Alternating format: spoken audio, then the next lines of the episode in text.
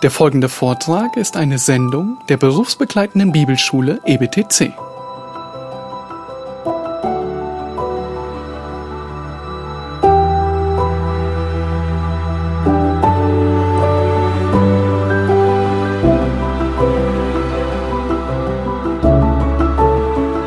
weiß nicht, ob schon einige abgereist sind, weil es um Theologie geht. Theologie ist ja so ein bisschen so ein Reizwort geworden in unserer Gesellschaft. Viele Leute können damit nichts anfangen. Doch wir wollen vorher beten.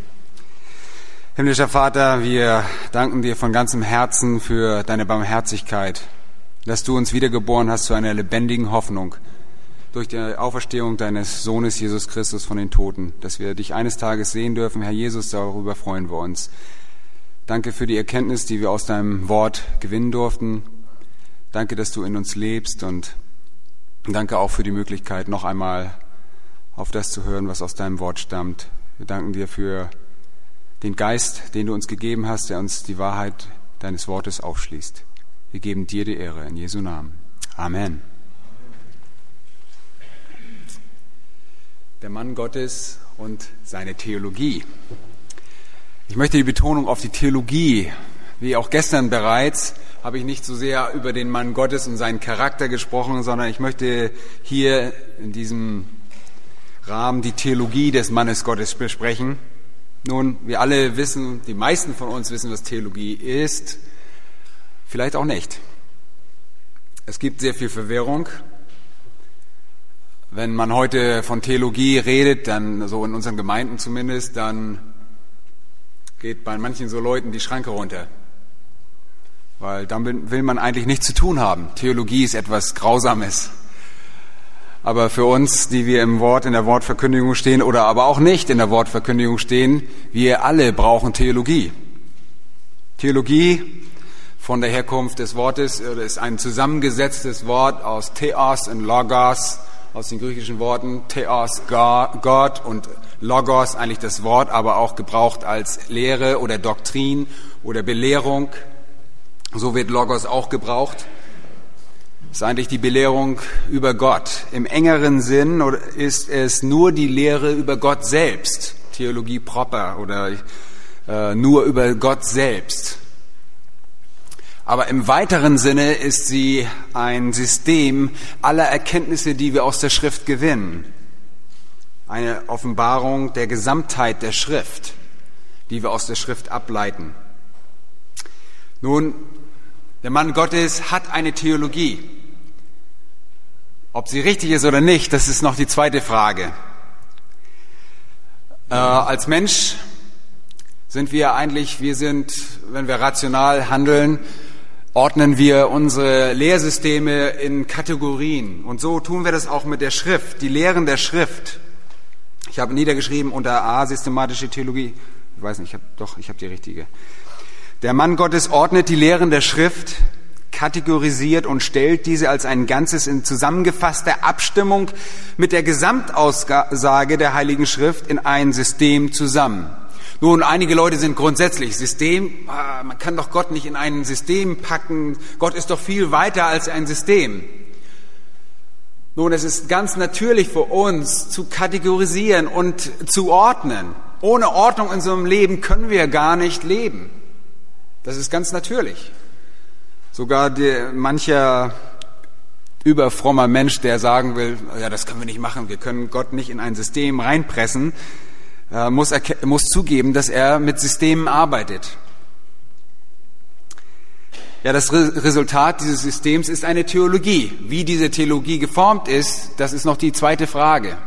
Ist sie richtig geformt? Ist es eine biblische Theologie? Oder ist es eine Theologie, die eigentlich mit dem Wort Gottes nichts zu tun hat? Kann man das weiter rausziehen? Wenn wir heute verkündigen, das ist ein bisschen hoch, ne? ich wollte zu hoch raus. Wenn wir das Wort verkündigen, dann verkündigen wir das Wort nicht nur aus dem Zusammenhang herausgezogen, diesen äh, Biblizismus, wir schlagen uns nicht nur die Worte Gottes gegen um die Ohren, sondern wir tun das in einer geordneten äh, Version oder äh, Methode. Es gibt großes Durcheinander. Wir erleben das oft, dass Leute die Lehren, die einzelnen Lehren oder Aussagen der Schrift, sollte ich sagen, zusammenhangslos herausnehmen und sie weitergeben wollen. Nun, die systematische Theologie beantwortet uns dann einmal die Frage, was lehrt die Bibel uns heute und was sagt sie in bestimmten Einzelthemen des Lebens? Das ist, was die Theologie uns bringt. Nun, diese Theologie, weil sie systematisiert ist, ist bekannt als systematische Theologie. Sie unterfällt in verschiedene Bereiche. Darauf will ich nicht speziell eingehen. Ich möchte uns nur aufzeigen, dass wir alle eine Theologie haben. Systematische Theologie wird in liberalen Kreisen grundsätzlich ein wenig belächelt. Naja, ihr naiven, bibelfrommen äh, Christen, das gibt es eigentlich nicht bei den äh, Liberalen. Wir jedoch glauben, dass äh, die systematische Theologie nicht nur möglich, sondern auch logisch ist. Und ich habe die Punkte niedergeschrieben, möchte es vorlesen. Einmal, weil Gott tatsächlich existiert. Und nicht nur irgendein Gott, sondern der Gott, der sich in der Schrift offenbart hat. Zweitens, der Mensch hat die mentalen und geistlichen Kapazitäten, Gott kennenzulernen. Wir können miteinander kommunizieren. Gott kann sich mitteilen. Gott ist der beste Kommunikator. Er kann sich mitteilen und wir können ihn verstehen. Gott hat sich der Menschheit offenbart. Die Offenbarung Gottes ist in allen Teilen vertrauenswürdig. Ich sprach schon von der Inspiration der Schrift. Wir glauben an die Unfehlbarkeit der Schrift und dass Gott in allen Teilen die Schrift, die Schrift selbst inspiriert hat. Deshalb ist systematische Theologie möglich. Die Heilige Schrift ist grundsätzlich eine Einheit und widerspricht sich in sich selbst nicht. Habe ich gestern auch schon angesprochen. Nun, es gibt immer wieder Einwände, dass man sagt, ja, guckt euch doch das an und guckt euch das, passt doch überhaupt nicht zusammen. Diese Einwände sind häufig äh, zu begründen damit, dass die Bibel eine fortschreitende Offenbarung ist. Der Mensch hat nicht zu allen Zeiten gleich viel von Gott gewusst, sondern Gott hat sich im Laufe der Geschichte mehr und mehr offenbart. Zuletzt hat er durch seinen Sohn zu uns gesprochen und letztlich hat er sich durch sein niedergeschriebenes Wort uns gezeigt und offenbart. Viele dieser Angriffe werden durch die Erklärung der fortschreitenden Offenbarung erklärt. Außerdem wissen wir, dass die Schreiber der Schrift verschiedene praktische Ziele bei der Abfassung der einzelnen Briefe vor Augen hatten. Das erklärt auch vieles. Nun, systematische Theologie ist etwas sehr Wichtiges. Es bestimmt unser Leben und darauf gehe ich noch ein. Aber zunächst einmal möchte ich über die Methodik der systematischen Theologie sprechen. Ich habe hier ein Zitat von Charles Hodge aus seiner systematischen Theologie. Und meine Übersetzung, ich weiß nicht, wie gut meine Übersetzung ist. It is, if a man adopts a false method, he is like one who takes a wrong road, which will never lead him to his destination. Der Mann, der die falsche Methode annimmt, ist wie einer, der den falschen Weg einschlägt, der ihn niemals zu seinem Ziel führt. Das ist eine Tragödie, ja. Wir können aber zu einer falschen Theologie kommen, wenn wir also eine falsche Methode haben, aber wir kommen nie zum Ziel. Was ist jetzt die Quelle dieser falschen Theologien, denen viele Leuten heute ausgesetzt sind oder die auch viele Leute mitbringen? Ich habe auch gestern gesagt, dass wir aus vielerlei Hintergründen kommen und vielerlei Auffassungen haben und an einigen Punkten uns auch nicht übereinstimmen. Wie kommt das eigentlich? Und äh, ist da eine Toleranzgrenze, die die Schrift erlaubt, oder ist da jemand verkehrt? Oder Gut, es gibt ja, wie sagt man, immer drei Standpunkte. Dein Standpunkt, mein Standpunkt und den richtigen Standpunkt.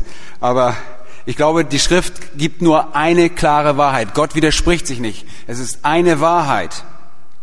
Die Herkunft der Theologien, die wir heute herumschwirren haben, hat verschiedene Quellen. Da ist einmal die allgemeine Offenbarung, die Offenbarung in der Natur die natürlich nicht ausreicht, um eine vollständige äh, Theologie aufzubauen. Das, dessen sind wir uns wohl bewusst. Es gibt die Quelle der Erfahrung. ganz äh, populär heute oder ganz berühmt, äh, hauptsächlich durch schwärmerische Kreise, die sagen, ich habe das erlebt, darum muss es wahr sein. Das ist meine Theologie. Ob das jetzt im Wort Gottes steht oder nicht, ob das mit dem Wort Gottes zusammenpasst oder nicht, spielt keine Rolle. Ich habe es erlebt. Ich kann das euch, also ich habe die Geschichte, kann ich euch erzählen. Das ist eine Erfahrungstheologie. Andere Theologien sind traditionsgebundene Theologien. Und wir wisst alle, wie sehr der Mensch Tradition liebt. Und es ist gar nicht schlecht. Es gibt gute Traditionen. Ich habe mich mit dem äh, Herrn Schorrer unterhalten und hat auch gesagt, das ist ja nicht alles schlecht. Und das stimmt. Traditionen sind gut. Stell dir vor, wir hätten keine Tradition. Wir müssten immer denken, wo wir uns hinsetzen oder bestimmte Gewohnheiten geben. Tradition ist nicht schlecht. Aber Tradition sind starke Ketten, die uns so binden können, dass wir nicht lesen können, was die Schrift eigentlich sagt. Und so kommen wir mit einer traditionsgebundenen Theologie und lesen alles, was wir in der Schrift lesen, in unser traditionelles Lehrsystem hinein. Das ist eine Form. Wir hatten uns vorhin am Tisch ein bisschen über Taufe unterhalten.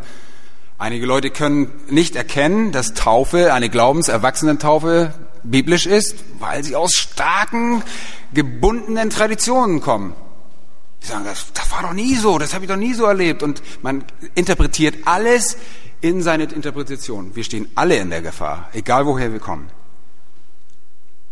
Nun, dann gibt es eine rationalistische Theologie, die äh, das Sinn des Menschen, die Ratio des Menschen als das Nonplusultra ansieht, als das höchste, ultimative Urteils, als die höchste Urteilskraft. Das kann alles nicht sein und deshalb kann das so nicht sein und da wird alles menschlich beurteilt und so. Wunder kann es natürlich nicht geben. Jesus konnte niemals auf dem Wasser gehen, von daher baut man sich seine eigene menschliche Theologie zusammen. Ja, eine andere, und die ist auch sehr weit verbreitet, ist eine, eine religiöse, existenzielle, Be, äh, wie soll ich sagen, wie man zusammenkommt, eine Begegnungstheologie. Wenn Gott mir begegnet, dann wird eine Theologie zustande kommen. Karl Barth hat ja dieses äh, sehr stark geprägt, er hat gesagt, wenn das Wort Gottes zum Wort Gottes, wenn es zu mir spricht, das spielt ja keine Rolle, ob da Fehler drin sind, das gebraucht Gott trotzdem. Wenn das mich anspricht, dann wird es zum Wort Gottes. Nun, das ist, das sind alles falsche Quellen. Ich hoffe, habt ihr es erkennt, erkannt. Die einzig wahre Quelle muss allein die Exegese des Wortes Gottes und das Wort Gottes selbst sein. Das Herz der systematischen Theologie muss die biblische Exegese sein. Umgekehrt darf die Exegese niemals auf die systematische Theologie gegründet sein. Wenn das umgekehrt geschieht, gibt es immer ein Problem. Ich habe da gestern schon ein bisschen drüber gesprochen. Wir sehen die hier nur drei Ebenen. Ähm, gestern habe ich äh, euch vier Ebenen gezeigt. Aber ich habe die anderen weggelassen, das spielt auch keine Rolle. Ich wollte euch nur zeigen, dass die Theologie, die wir aufbauen, aus dem Auslegen der eigentlichen Schriftaussage herauskommt, und zwar aus der Gesamtheit. Nun, ich möchte eins grundsätzlich sagen zu der Erkenntnislehre. Und zwar in Bezug auf die Schrift, äh, heute kam auch die Frage wieder auf, wie machen wir jemanden eigentlich klar, dass das Wort Gottes Wort Gottes ist? Ähm, können wir das beweisen? Oder äh, als Steve Lonetti und der, der Mann aus Schweden diese Frage stellte, ging es darum, ja, es wird doch über immer, es kommt immer darauf zurück und auf die Frage, ist das Wort Gottes eigentlich glaubwürdig oder nicht? Und wie gehen wir vor? Wie, wie beweisen wir das? Nun, ich habe hier zwei Schlagworte aufgeschrieben, a priori, das heißt, unabhängig von aller Erfahrung oder von, von, von vornherein, das ist ein Wissen, das wir von vornherein haben oder dass es nicht auf der Erfahrung basieren kann. Unser Glaube ist nicht ein Glaube, der auf Erfahrungen gewonnen wird. Der Glaube an die Schrift ist keine rein eine deduktive Einsicht, sondern ist etwas, was wir woraus gewinnen? Aus dem Wort Gottes. Nun, dieses Wort Gottes können wir nicht auf die Echtheit oder auf ihre Glaubwürdigkeit hin beweisen oder aber auch widerlegen. Wir können es nicht durch einen externen biblischen Faktor beweisen oder widerlegen. Wir können nur von der Schrift her argumentieren, dass sie wahr ist, weil sie die höchste Autorität ist. Wenn wir nämlich von außen her beweisen könnten, dass die Schrift wahr ist oder nicht wahr ist, dann wäre dieser externe Faktor größer als die Schrift selbst. Und das würde sich widersprechen. Das ist die Frage der Apologetik, das ist ein kompliziertes Thema, aber eigentlich sehr wichtig. Oft beschäftigen wir uns oder, oder Christen, die versuchen zu beweisen und sagen, Mensch, guck, die Bibel ist wahr, hier ist doch eine Erfüllung und das stimmt alles. Nur das Denken des Menschen ist nicht neutral. Der gefallene Mensch kann nicht göttliche Gedanken haben. Das, Mensch, das Denken des Menschen ist seit dem Fall von Gott gelöst. Er denkt weg von Gott. Er würde nie durch rationale Erkenntnis, er würde nie durch sein eigenes Denken dazu kommen und sagen, ha, ich hab's, ich muss mich bekehren. Ich bin so schlau, dass ich mich bekehre, damit ich nicht verloren gehe. So geschieht es nicht. Der Glaube kommt aus dem Wort Gottes, aus dem Lesen des Wortes Gottes. Der Geist zieht uns und überführt uns von der Wahrheit des Wortes Gottes. Das haben wir gestern schon gesagt. Äh, ich lese kurz nur ein Vers vor, die ich aufgeführt habe. Klassischer Vers. Also ist der Glaube aus der Verkündigung die Verkündigung aber durch das Wort Christi. Und wir müssen das zugeben. Wir bekennen, dass unser Verständnis von Gott und Welt auf der Prämisse unserer totalen Akzeptanz der Heiligen Schrift liegt. Wenn ich mit einem Atheisten ins Gespräch gehe, dann sage ich, wisst ihr was, meine Voraussetzung ist, ich gehe davon aus, dass das Wort Gottes richtig ist. Und ich stelle es nie in Frage. Ich sage auch nie zu ihm, nimm doch mal an, dass das Wort Gottes richtig ist. So, kann, so rede ich nie. Ich sage immer, das Wort ist Wahrheit. Ich stelle es nie in Frage. Ich gehe immer davon aus und komme immer wieder mit dem Wort Gottes, wenn ich mit ihm rede. Ich sage, Gott sagt, ja, du mit meinem Gott. Und dann zeige ich ihm auf, dass er auch eine Prämisse hat, nämlich dass es Gott nicht gibt. Er beurteilt alles durch das Verständnis seiner Prämisse, es gibt keinen Gott. Und das zeige ich ihm auf und das wird er erkennen. Nun, das ist der, die Grundvoraussetzung, um eine für die rechte Theologie, dass wir erkennen, wir sind einmal auf das Wort Gottes angewiesen und dieses Wort Gottes ist die allerhöchste Autorität. Die Bibel entspricht dem Charakter Gottes. Wenn Gott wahr ist, dann muss die Bibel, dann muss die Heilige Schrift wahr sein. Sie ist allein autoritative und irrtumslose Quelle der äh, menschlichen Erkenntnis. Nun, ganz schlaue Menschen wollen jetzt sagen, ja, mathematische Formeln kann ich aber nicht. Der Satz des Pythagoras steht da aber nicht drin. Darum geht es auch gar nicht. Sondern es geht da, wo die Bibel Aussagen macht über Bereiche des Lebens, über den Menschen. Da ist sie absolute Autorität. Dankeschön, Friedrich.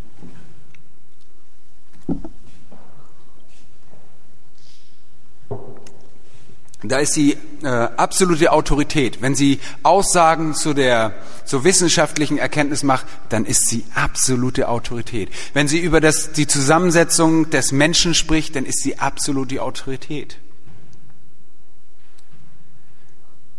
Die Schrift ist Wahrheit auf ganzer Linie.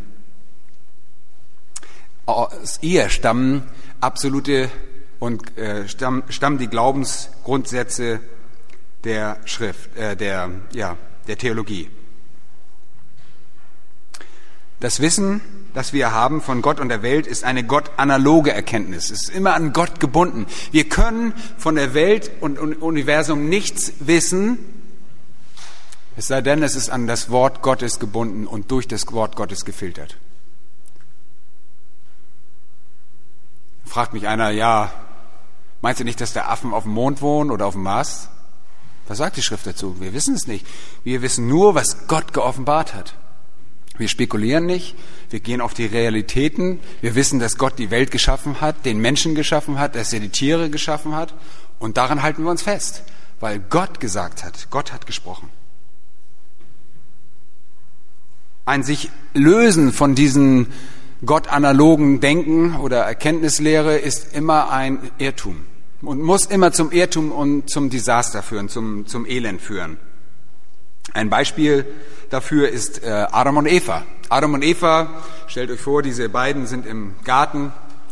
Äh, sie wissen, Gott existiert, Gott redet mit ihnen, er begegnet ihnen und äh, gar keine Frage. Sie denken das, was Gott ihnen sagt. Ihr Wissen, ihre Erkenntnisse sind an das gebunden, was Gott ihnen sagt. Er offenbart sich ihnen. Und sie verstehen sehr wohl. Sie verstehen alles, was er sagt. Gott kommuniziert klar. Ein Baum ist immer noch ein Baum und kein Haus. Es ist sehr deutliche Kommunikation. Der Mensch versteht, aber er rebelliert. Er lässt sich verführen. Es ist eigentlich keine Rebellion, sondern eher eine Verführung. Er lässt sich nämlich was einreden, was nicht mit der Erkenntnis von Gott übereinstimmt. Er folgt einer falschen Erkenntnislehre. Und ihr wisst, was daraus geworden ist. Nun, die Schrift ist Wahrheit. Jesus selbst hat gesagt, dein Wort ist Wahrheit, Johannes 17, 17. Aber wir wissen, dass diese absolute Wahrheit in unserer Gesellschaft immer wieder relativiert wird. Es gibt sowas nicht. Und wenn du sowas sagst, dann bist du engstirnig. Ist euch mal aufgefallen, dass äh, wird ja immer so groß Toleranz von Toleranz gesprochen. Alle sind tolerant, alles ist rund und nichts ist mehr eckig. Sogar die Autos sind ja heute schon rund. Äh, das hat andere Gründe, aber man will ja nicht mehr anecken. Alles ist relativiert. Nur wenn der Christ sagt, es ist so. Jesus sagt, ich bin die Wahrheit und das Leben. Ja, ich bin der Weg, die Wahrheit und das Leben. Niemand kommt zum Vater, denn durch mich. Das, da hört die Toleranz des so liberalen und freizügigen Menschen auf. Da wird er ganz verbohrt. Das kann er nicht haben, dass er einer jemand ist, der einen Absolutheitsanspruch haben will. Nun, das Ergebnis macht sich in äh, durch diese Relativierung in theologischen Kreis, äh, äh, durch theologische Verunsicherung und lehrmäßigen Durcheinander sogar in unseren Gemeinden heute bemerkbar. Das hat sich eingeschlichen. Keiner steht mehr richtig auf und sagt, ja, so sagt die Schrift. Ja, du richtest ja den anderen schon wieder, heißt es dann. Keiner mag mehr aufstehen und sagen, das sagt das Wort Gottes. Es ist eine Tendenz, in unseren Gemeinden, die hinweggeht von dem theozentrischen Denken, wo der Theo, der Gott im Mittelpunkt hin zum anthropozentrischen, der Mensch im Mittelpunkt. Es ist eine verkehrte Theologie, ein Durcheinander. Der Mensch, nicht Gott, steht im Mittelpunkt. Nun, die daraus entstandene Theologie ist vielerorts nur eine philosophisch-religiöse geprägte Anschauung, die mit dem Wort nicht viel gemeinsam hat der Mensch bestimmt, nicht Gott. Nun, Theologie wird gesagt, das ist so kalt, das ist so schrecklich, das trennt ja, das trennt unsere Gemeinden. Und das stimmt. Und es ist gut so, dass es trennt. Weil da scheiden sich die Geister, da nehmen wir Bezug. Wer gehört wohin? Theologie ist etwas was äußerst wichtig ist, nicht nur für den Verkündiger, sondern für jeden Menschen. Ich möchte das nächste Thema ein bisschen überspringen, weil John MacArthur mir das schon weggenommen hat gestern Abend. Der Mann Gottes im Kampf, da geht es um die Zerstörung von Festungen durch Theologie. Und zwar sage ich jetzt mal, Theologie brauche ich als das ganze System, an das wir glauben. Wir gehen ja nicht an ein philosophisch geprägtes Wertsystem heran oder an eine Ehelehre heran und sagen, jetzt ein Vers greifen wir aus der Schrift heraus und sagen, guck mal, das steht da und da, sondern dieses, dieser eine Vers muss in unser gesamtes System der Theologie hineinpassen. Sonst sind wir nämlich die Ehelehrer. Darauf ist er gestern sehr, sehr gut angegangen, eingegangen. Wir begegnen der falschen Lehre, dieses Herunterreißen von Festungen, geschieht durch die Wahrheit. Das ist unser Auftrag als Verkündiger oder wo immer du stehst. Der Lüge wird immer mit Wahrheit begegnet. Darauf möchte ich nicht weiter eingehen. Ich möchte darauf eingehen, dass es ein Mythos ist, dass Theologie fürchterlich kalt und keinen Bezug zur Praxis hat. Diese Disziplin, so sagt man, stehen allein dem kirchlichen Klerus zur Verfügung. Und tatsächlich ist es heute so, dass in der Theologie so viel Getöse ist, dass der normalsterbliche Mensch eingeschüchtert ist. Theologie, oh, das, das ist sowas Großes, das ist ja sowas, da, da wage ich mich nicht ran. Es ist schrecklich, dass Menschen sich einschüchtern lassen durch das, was an unseren äh, Universitäten, an diesen gottlosen Einrichtungen heute stattfindet. Und nur eine unter die biblische Theologie gebeugte Beurteilung kann dieses selbstauthentische und selbstauthentisch ist, dass sie sich gegenseitig immer wieder ermutigen. Ihr müsst mal die theologischen Beiträge lesen, die Journale oder diese, was da so rauskommt aus diesen Fakultäten. Da versteht ihr kein Wort. Und gegenseitig preisen sich immer wieder an und sagen, wie toll sie sind und, und kein Mensch versteht es. Hat nichts mit der Bibel zu tun. Es ist was Philosophisches. Es ist richtiges philosophisches Geplätscher, was nicht auf der Grundlage der Schrift basiert. Diese Theologien, die heute an unseren Universitäten, an den gottlosen Einrichtungen äh, verbreitet werden, müssen niedergerissen. Sie sind diese Festungen, die äh, niedergerissen werden müssen durch eine von der Bibel geprägten Theologie. Und diese Theologie, wie ich gesagt habe, erwächst aus einer Exegese. Und da haben wir gestern drüber gesprochen. Aus der eigentlichen Auslegung der Schrift.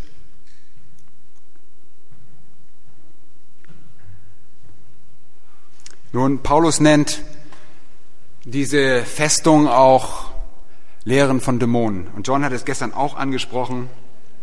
Es sind diese Vernünfteleien, die sich gegen die Erkenntnis Gottes erheben. Er nennt es in 1 Timotheus 4.1, da heißt es, der Geist aber sagt ausdrücklich, dass in späteren Zeiten manche vom Glauben abfallen werden, indem sie auf betrügerische Geister und Lehren von Dämonen achten.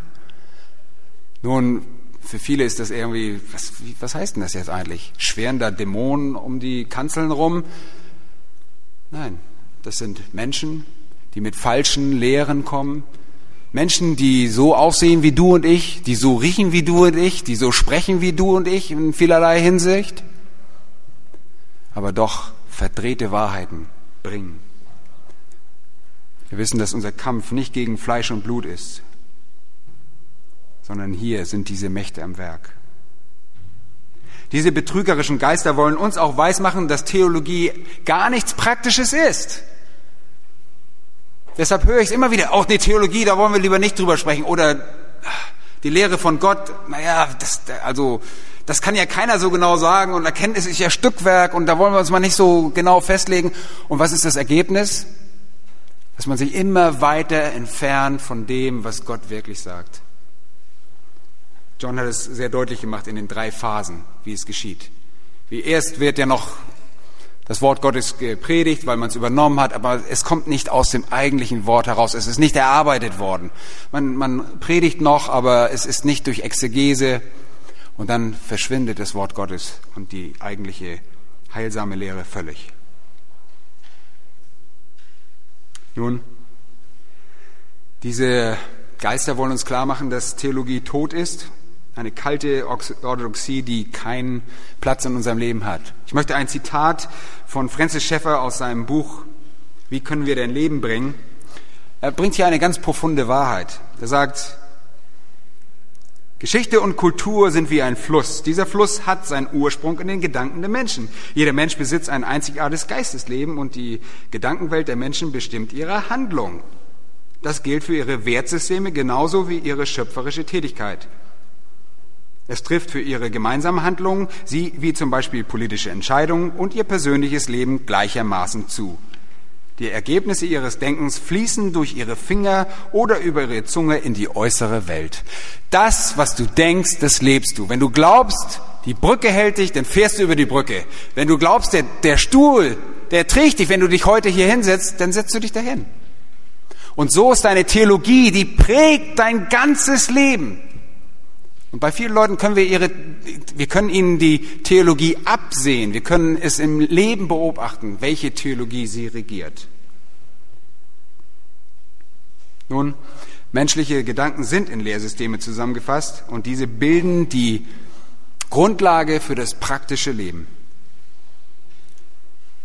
Deshalb ist es wichtig, sich erstens nicht einschüchtern zu lassen, wenn man von so einem hört, dass er sagt, ja, ich bin Doktor, Doktor so und so und ich habe die und die äh, Theologie, sondern dass man sagt, ich weiß auch was Theologie, ich kenne mein Wort, ich kenne das Wort Gottes.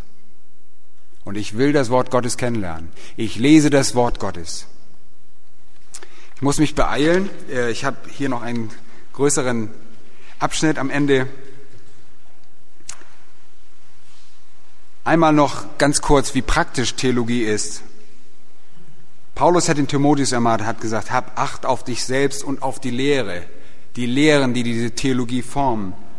Beharre in diesen Dingen, denn wenn du sie tust, so wirst du sowohl dich selbst als auch die, die dich hören, retten. Äußerst praktisch. Nun ist jeder Christ ein Theologe. Diese Frage beantworten wir in der nächsten Hirtenkonferenz. Nein. Äh, wir sollen alle Theologen sein. Nur das Wort ist die Frage, wie ist das Wort geprägt? Wer definiert das Wort eigentlich? Kannst du das Wort Theologe eigentlich in der Bibel finden? Wir alle sollen Gott kennen. lass mich eins sagen. Meine kleine Tochter hat eine bessere Theologie als die Theologen, die an den Universitäten studieren und an, den, an keinen Gott glauben. Die sich von, die, die Schrift in Stücke zerreißen, von der höheren Kritik herkommen. Theologe ist derjenige, der Gott kennt, der weiß, was die Lehren Gottes sind. Nun, wenn wir zum Glauben kommen, übernehmen wir alle Theologie. Und das ist gut so. Deshalb mahnt die Schrift uns, wem zu folgen? Lehrern, guten Lehrern. Wir sollen ihr Ende ansehen. Äh, Hebräer 13 mahnt uns, den Lehrern zu gehorchen. Wenn wir zum Glauben kommen, sind wir naiv. Wir sind unbeleckt sozusagen. Und wir übernehmen etwas. Wir übernehmen ein System. Und das prägt uns sehr stark, sehr, sehr stark.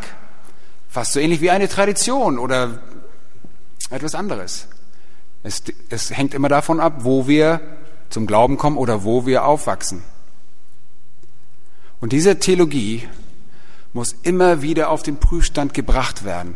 Unser ganzes System, unser ganzes Denken von Gott muss immer wieder auf den Prüfstand gebracht werden, indem, dass wir die Schrift lesen. Wenn wir täglich die Schrift lesen, müssen wir uns fragen, ist das, was ich hier lese, in Übereinstimmung mit meinem Gesamtsystem, mit dem, was ich denke? Und die Gefahr dabei ist, dass wir wiederum in unser System hineinlesen. Und gestern habe ich erwähnt, der Heilige Geist ist größer. Was sollen wir tun, um eine biblische Theologie zu haben? Wir müssen ein heiliges Leben führen. Wir müssen ins Gebet gehen. Wir müssen gehorsam sein. Der Herr wird uns nicht mehr offenbaren, wenn wir nicht im Gehorsam leben. Wenn wir nicht das anwenden, was du schon von ihm weißt, wird er dir nicht mehr Offenbarung geben von sich selbst. Wir müssen ihn bitten. Wir müssen ihn darum flehen und anbeten, anflehen und sagen, Herr, zeig mir, ob ich im Irrtum bin. Wir müssen belehrbar sein. Wir müssen demütig sein. Nur der stolze Mensch kann sich nicht verändern und kann keine biblische Theologie haben. Heiligung ist grundsätzlich wichtig für eine richtig biblische Theologie. Ich glaube, dass der Geist Gottes größer ist und stärker ist als alle Gebundenheit, ob es rationalistische Theologien sind oder traditionelle oder Geist oder Erfahrungstheologien sind. Gott kann das durchbrechen. Ich musste so oftmals in meinem Leben sagen, Mensch, was du da geglaubt hast, war Mist. Hast du übernommen irgendwo. Konnte ich nie in der Bibel finden. Nun, wir haben alle die Gabe, unsere Lehrmeinung so zu vertreten, dass wir sie irgendwie so hindrehen, dass sie doch irgendwie passt. Vorsicht. Seien wir bitte ganz vorsichtig. Lesen wir die Schrift häufig, auch im Zusammenhang, nicht nur so analytisch. Wir sind ja oft mal so, dass wir einen Text oder einen Vers mal rausgreifen und lesen wir und dann bauen wir irgendwas darauf auf. Lesen wir sie im Zusammenhang. Machen wir unser Ziel, die Schrift doch mal wenigstens einmal im Jahr durchzulesen. Das kann man doch wohl mal erwarten. Ihr lest doch auch sonst ein Buch durch. Und das ist so wichtig für uns alle. Ich weiß, dass viele von euch das tun. Ich, ich möchte hier keinen entschuldigen. Ich bin mal, komme manchmal ein bisschen hart rüber, das müsst ihr entschuldigen. Ich meine das nicht so. Äh, so geht es mir. Ich musste mir sagen, lies, lies das Wort Gottes. Beuge dich unter den Geist Gottes und flehe darum. Ich bilde mir nicht ein, dass ich in allem richtig bin. Aber Gottes Geist, der Autor der Schrift, der in mir lebt, der kann mir doch zeigen, was das Wort Gottes wirklich sagt, so dass ich mit Überzeugung aufstehen kann und sagen, das Wort Gottes sagt. Und wenn er mich eines Besseren belehrt, dann sage ich, es tut mir leid, ich habe Buße darüber getan, ich lehre etwas anderes, ich lehre das, was die Bibel sagt.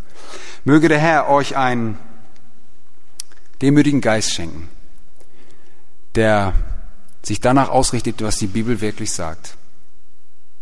Wir haben gestern gehört, es ist viel Arbeit. Wollen wir das nicht tun, dass wir uns ihm unterordnen, sein Wort studieren, wie wir es bei Kerry gehört haben, zu seiner Ehre? Unsere Theologie muss Gott ehren. Ob du eine Hausfrau bist oder ob du Verkündiger bist, deine Theologie ist immer wichtig. Dankeschön. Lasst uns noch zusammen beten. Himmlischer Vater, danke dafür, dass du uns dein Wort gegeben hast. Herr Jesus, dass du gekommen bist und dich geoffenbart hast, dass wir sehen durften, wie der Vater ist in deinem Leben und als du gegangen bist, dass du uns nicht allein gelassen hast, sondern den Heiligen Geist gesandt hast, der in uns lebt, der uns überführt, der uns lehrt. Danke auch für die Männer Gottes in unserem Leben, die uns gelehrt haben, die uns unterwiesen haben. Danke dafür, dass du für uns sorgst, dass wir wachsen können in der Erkenntnis deines Willens um deinetwillen. Wir möchten dir Ehre bringen in der Gemeinde, denn dir allein gebührt die Ehre. In Jesu Namen. Amen.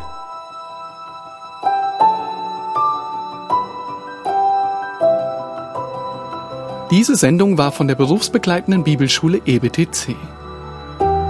Unser Ziel ist, Jünger fürs Leben zuzurüsten, um der Gemeinde Christi zu dienen. Weitere Beiträge, Bücher und Informationen findest du auf ebtc.org.